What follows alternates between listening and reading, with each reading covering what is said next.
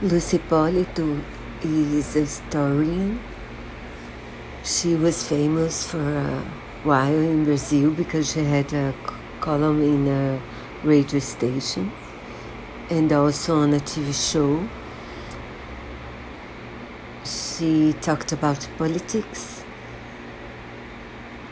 and I liked her a lot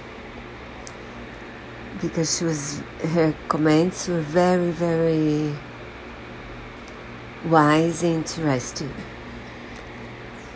And she was in Paris when she became ill with Guillain-Barré. And she became tetraplegic after that.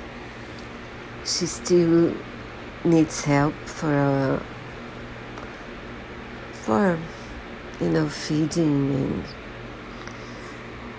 she needs home care but I want to talk to you about. She was a she's a marvelous person, and she. I wanted.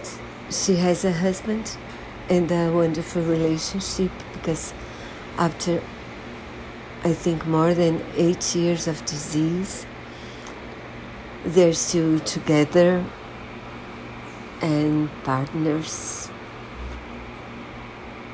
They will celebrate their 50th anniversary next year.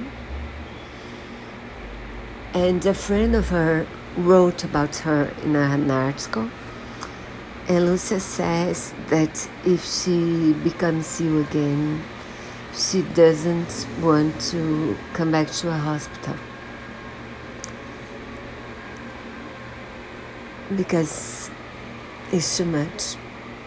And i think that's a decision i think i would make the same decision. So it's something to think about. What would you think do if you were